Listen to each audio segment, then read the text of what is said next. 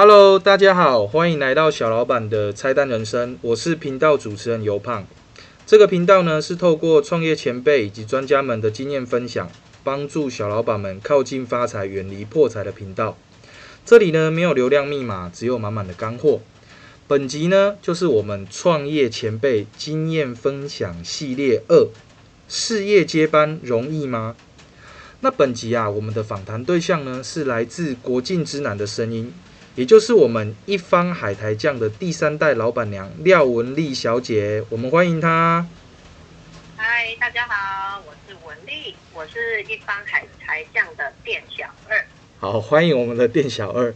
那在跟店小二聊之前呢，我先简单介绍一下一方海苔酱的这个品牌，一方这个由来啊。那呃，他们家呢，基本上已经到第三代。那第一代呢，创办人也就是文丽的爷爷廖仁山先生。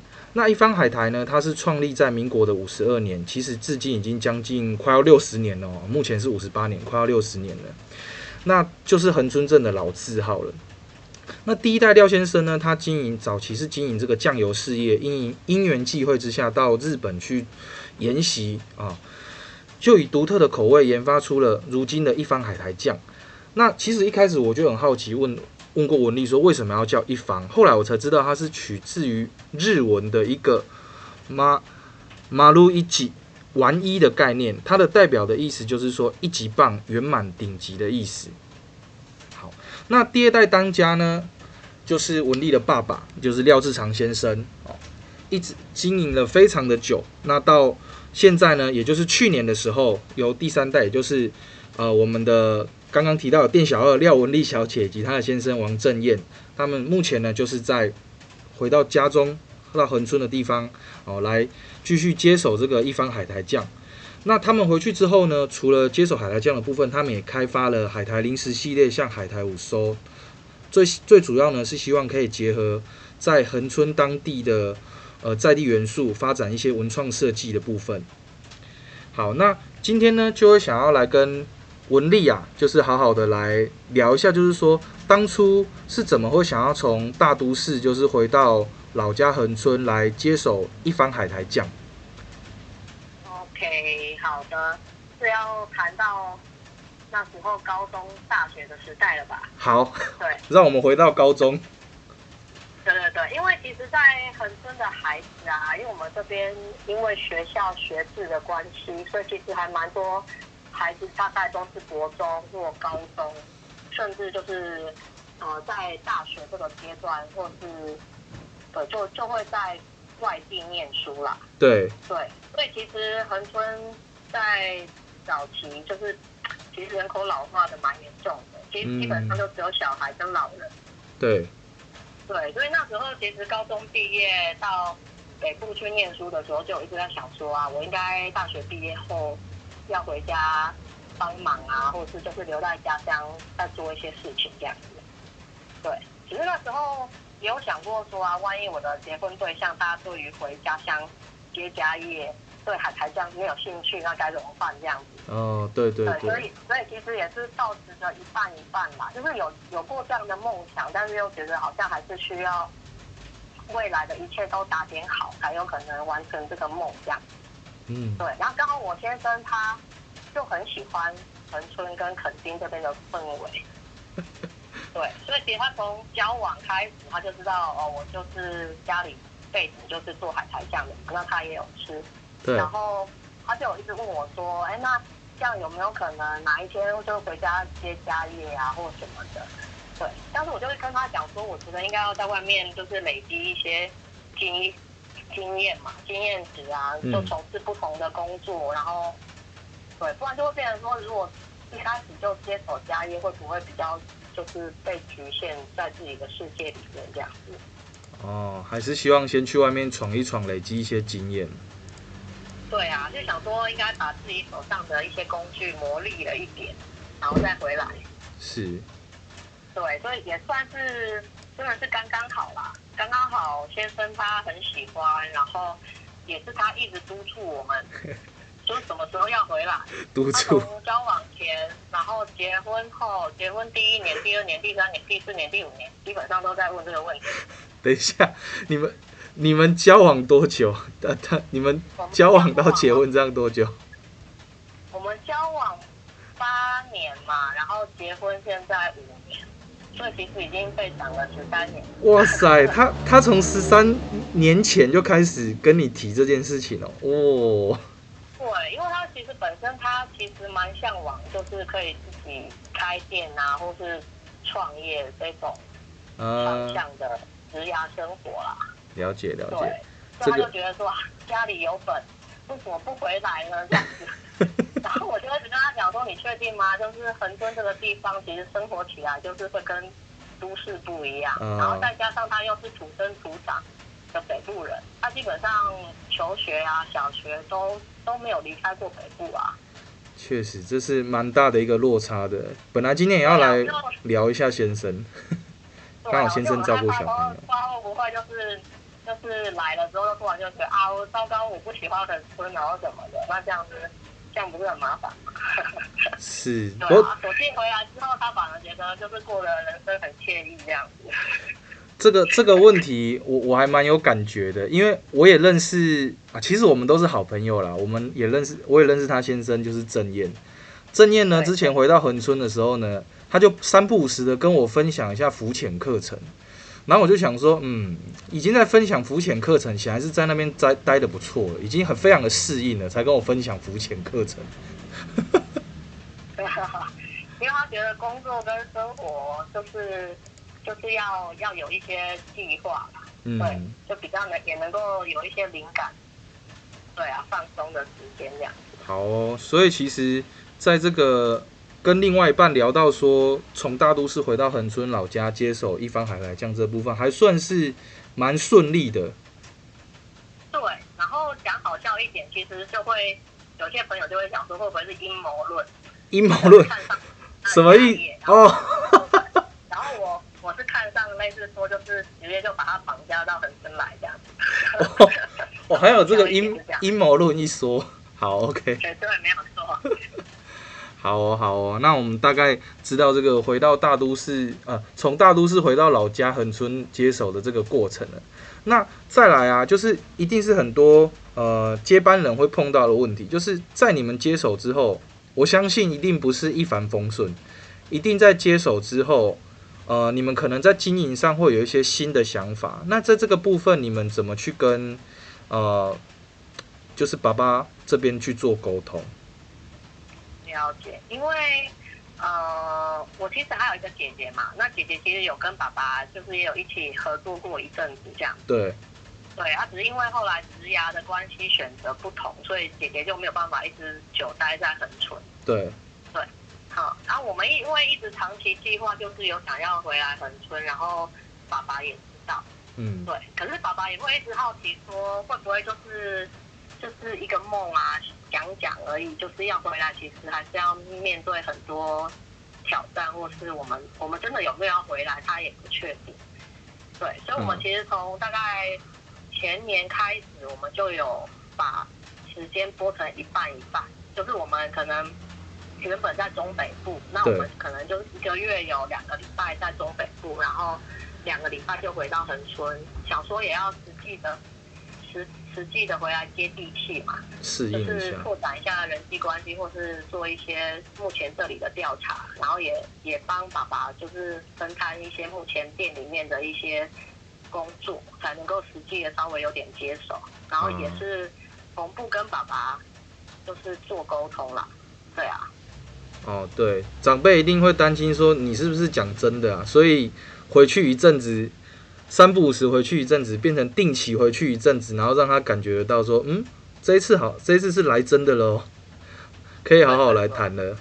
OK，对，因为之前可能都是逢年过节才有可能回到恒春啦，就是可能一年回来的时间三四次左右，嗯然后每次时间都不长。对，对，然后这次就是真的还蛮密集的这样子，然后爸爸可能也觉得他有有点就是生活就是突然被被打扰了，他也是有需要需要做一个转变，因为过往都是就是等于是说，爸爸他还是觉得他目前还是负责人，他有很多的想法都要他自己单独去思考。对可是我们早上回来之后，就是会慢慢的告诉他说：“哎，爸爸，我们有很多的想法，或者很多的做法，我们可以来讨论。”对。然后并并不是说，因为爸爸有的时候会觉得说，我们提出一些意见或是一些想要做一些调整或改变，好像他他就会觉得说，啊会不会是你们就觉得说我过往的做法是不对，哦，或是会。你们觉得就是想要全盘的接手啊，然后他他反而不知道他自己的定位要在哪里。这对这一定是。对对对啊，然后因为我爸爸他现在因为家族遗传关系，他本身有一点点重病嘛，所以就哦。变成是说我们在言语的沟通上面就是比比较比较少，也也不是说比较少，就是我们还是会讲，但是说可能没有办法那么的畅通，对。啊，然后我自己就会跟爸爸嗯。类似说用 LINE 文字啊，或是其他的方式就是可以比较完整性的把我们的想法讲给他听。对。啊，我也很谢谢爸爸，爸爸就都还会想想思考之后，然后再找我们讨论这样。哦，很棒的一个过程，因为他可能也正在转身份上的转换嘛。那对，在在这个部分呢、其实我们就聊聊一个实际状况好了，就是你们回去之后，你们有开发了一个海苔零食系列，就是海苔五收嘛。那当初你们在开发这个产品的时候啊，就是你爸这边针对你们要开发这个新产品，有没有什么看法？然后有什么，譬如说跟你们意见不同的地方，那你们怎么去做这个沟通？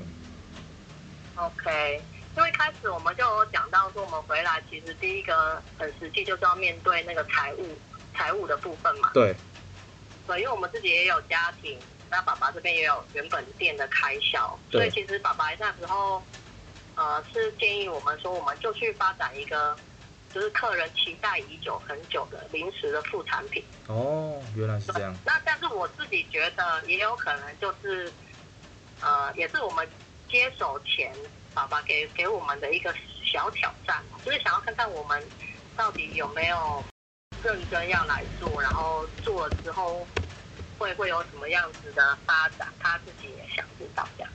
哦，原来如嗯，此所以。爸爸在这一块其实他就没有介入太多，就是比较多都是我做到哪个阶段，然后我稍微让他看一下。是是是，哦，对对原来如此。好，那呃，创业者啊，其实不管是接班或者是创立自己的新的品牌，包含你自己创立你们的海苔五收，相信一定是都会花非常多的时间在工作上面。呃，尤其呃之前也跟你聊过了，就是其实在海苔酱准备原物料的部分跟要熬煮的部分，其实也是花非常长的时间嘛。那在这个部分啊，就是会想要跟你聊一聊说，呃，接班跟创立新品牌花费那么时间那么多时间的状况下面，怎么去分配陪伴孩子或者是家人的时间，就也包含你们夫妻之间怎么去协调这样子。嗯，OK，因为我们目前也有两个小小孩。对，对，对，所可爱女以基本生上他们，嘿，他们也没有去学校啦，所以就变成是说都在家照顾。啊，但是我觉得也也蛮感谢爸爸的，因为爸爸他其实也蛮蛮喜欢小朋友，所以就都会帮忙照顾。就是看我们两个如果忙不过来，爸爸其实就会默默的自己接手他们的这样。嗯 OK，所以其实爸爸的工作还是在家里，只是工作内容换了，把那个以前的工工作内容突然新增了一项保姆。哦新增了一项保姆，OK，非常棒，让父亲也把那个心神稍微分分出去一点。对啊，对啊，不过我们还是也也还是就是会轮流啦。类似说，我跟我先生，我们还是会切开时间。类似说我在工作或是啊、呃招呼客人的时候，那他就会进到房间去照顾两个孩子这样。嗯，没错，例如说现在对我有跟他分享，小时候到大就是孩子跟着爸爸妈妈经商，其实就是也是就是要互相配合。对，对，对，但是我们希望说，呃，能够的话，还是要努力的播出时间来陪伴孩子这段时间。对啊嗯，没错，对，第一个让他们了解，哎，为什么爸爸妈妈要努力的赚钱？那赚钱是怎么样？他可以怎么样来管理跟花费？嗯对，然后再来就是也希望说不要让他们觉得好像爸爸妈妈觉得工作比较重要，他们比较次要，那这样就也不好。对啊，这这个部分我觉得真的是蛮多。不论是工作或在创业的家长，应该都会面临的问题啊，就是孩子们总是会感受得到，说我们有没有花足够的时间在陪伴他们，还是说我们是应付应付性的，或者是会让他们觉得说我们在工作上是摆在比较首要的部分。那这个部分，我觉得大家也可以去听听文丽他们的做法，然后来调整一下自己陪伴孩子跟家人的时间。对，这个部分真的是蛮好的建议的。对，我们目前就是切大概以半小时到一小时啦。对，就是希望说确定这个时间要陪他们的话，我们就是专心的陪。嗯，对，而而不是说在旁边，然后一边看他们玩，然后一边在处理工作或是接单。是是是。对对对，哎啊，因为时间时间其实不长，但是孩子们可以知道说爸爸妈妈进来的时候就是会好好的陪他们这样。好，非常非常棒。在我们。对，在我们工作的时候，其实他们也就会更愿意说啊，等待我们真的忙完了，然后他们他们也在一起。对，啊，最近比较好像是我们在跟客人介绍海苔酱或是海苔五收的时候，再回去陪他们的时候，他们就会一样画葫芦的把你当做客人，然后介绍给你听。哦，真的好 哦，模仿模仿，从小已经开始学习了，可爱耶，真的可爱。是啊，是啊。好哦，那呃，之前呢也有跟文丽稍微聊一下，就是呃，因为你们发展海苔五收啊，是希望结合在地的文化嘛？对，没错。那在呃目前呢，有没有什么其他的计划，就是希望可以在恒春的部分做多一点不一样的可能性的发展？OK。我们目前的话，其实我们会努力在我们的产品包装上，就是会把恒春半岛的一些文化或是景物或是动物，就是都含进去。对，希望说客人买到我们的产品，呃，也可以送礼，也可以说故事啊，然后也可以品尝到我们自己熬煮的一个美味这样子。对，然后接下来就是我们在暑假，我们其实还会再推出另外两款海苔五收的新口味。对，那当然包装设计也就是把恒春半岛另外两个特色又凸显出来，这样。哇，太棒了！那这样要暑假快到了，不到呃大概一个月的时间，差不多一个月。对啊，那我们会先跑早鸟预购啦，因为蛮多客人都很喜欢。我们可以先订，然后产品一到的时候就直接马上寄给他们这样。好哦，那我们这一集 podcast 到时候内容里面一定要请你放上那个产品预购的资讯。好哦，然后另外一个我们也有在想的是，因为我们其实发现观光地点都会有那个呃很好看的那个钥匙圈，就是景点的钥匙圈。哦。对，但是我们发现恒春半岛其实只有垦丁有。哦，是哦，这倒没有。对，哦，原来如此。对，所以我们自己就是也投资啊，去去做了一款，就是呃以恒春老街为主的一个可爱的钥匙圈。然后我们想说抛砖引玉看看，也许可以号召其他的呃纪念品的业者，可以一起来发展这样。好哦，好哦，到时候一并把讯息分享给我们，可以在粉砖或者是在那个 podcast 的内容里面去。知道这件事。好哦，好啊，也欢迎大家，如果有来恒春半岛的话，也可以来我们店逛逛。对啊。好，那在最后呢，就是想要跟文丽这边呃聊一聊，就是说呃刚的部分呢，我们其实有一些建议，真的是蛮具体的。那还有没有什么其他的想法，可以给我们正在接班的一些可能企业的二代啊，或者是像你一样是三代的，有一些其他的建议，这样子在。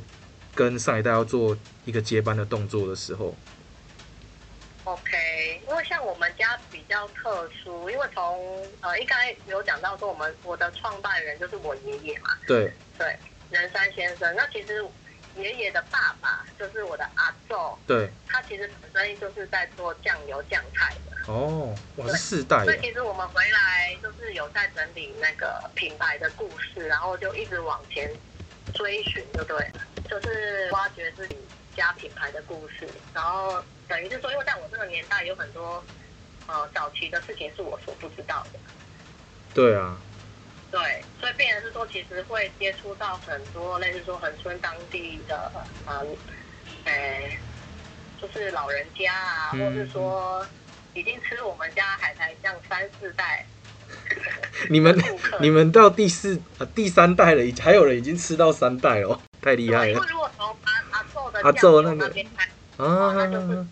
第四代。哇哇，这样算下去可能百快百年了哦。你如果六十再往上加，对呀、对呀、所以就其实其实还蛮有趣的啦。然后就会发现说，哎，其实每一代每一代的传承方式都不同。对，对像爷爷对爸爸，然后还有爸爸对我，其实就在世代当中就有很很大的差别。嗯，对啊，对，但是我觉得就是一定要去去挖掘出来，然后让自己明明白说这个品牌从上到下到我们这一代，我们我们等于说像像像你之前 p o c k e t 讲，就是站在巨人的肩膀，那巨人的故事是什么，我们要知道这样。对，巨人的故事，对哇，所以其实哇，按照你们家的这个世代的故事，如果都收集起来，其实根本已经是可以横村的整个历史了。对，应该也可以这样说吧，也是很多大家共同的回忆这样子。因为我们其实回来也会一直想说啊，会不会有很多人不知道我们家的店，然后可能没吃。对，可是很窝心的是，蛮蛮多老顾客回来的时候就会一直说啊，我们吃你们家也是三四十年啦，不然就是会跟我讲说，哎，爷爷时代来的时候一定会买海苔酱回去，所以他也是从小，对，然哇，后跟我一样一样。蛮蛮感动的一个回馈的。对啊，对啊，所以也很感谢有有这群，就是一直支持我们的顾客们这样。好哦，那今天呢，就是很高兴文丽可以跟我们分享，就是他们在接班上碰到的一些状况，还有一些建议。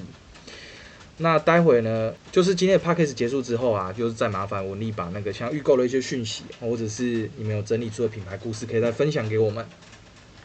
好的，谢谢大家。好，谢谢。然后最后呢，要跟各位听众就是再做个小提醒，就是说，呃，频道啊，我们其实有持续在邀请，就是像你是如果是独资，或者是呃个人工作室，或者是像合伙，或者是像呃其他夜市摆摊的小老板们，如果你们呢愿意跟我们分享你的创业故事，可以跟我联络，那我们再约个时间来聊一聊。那很高兴今天啊可以跟大家分享，那我们就到这边喽。好，大家拜拜。拜拜。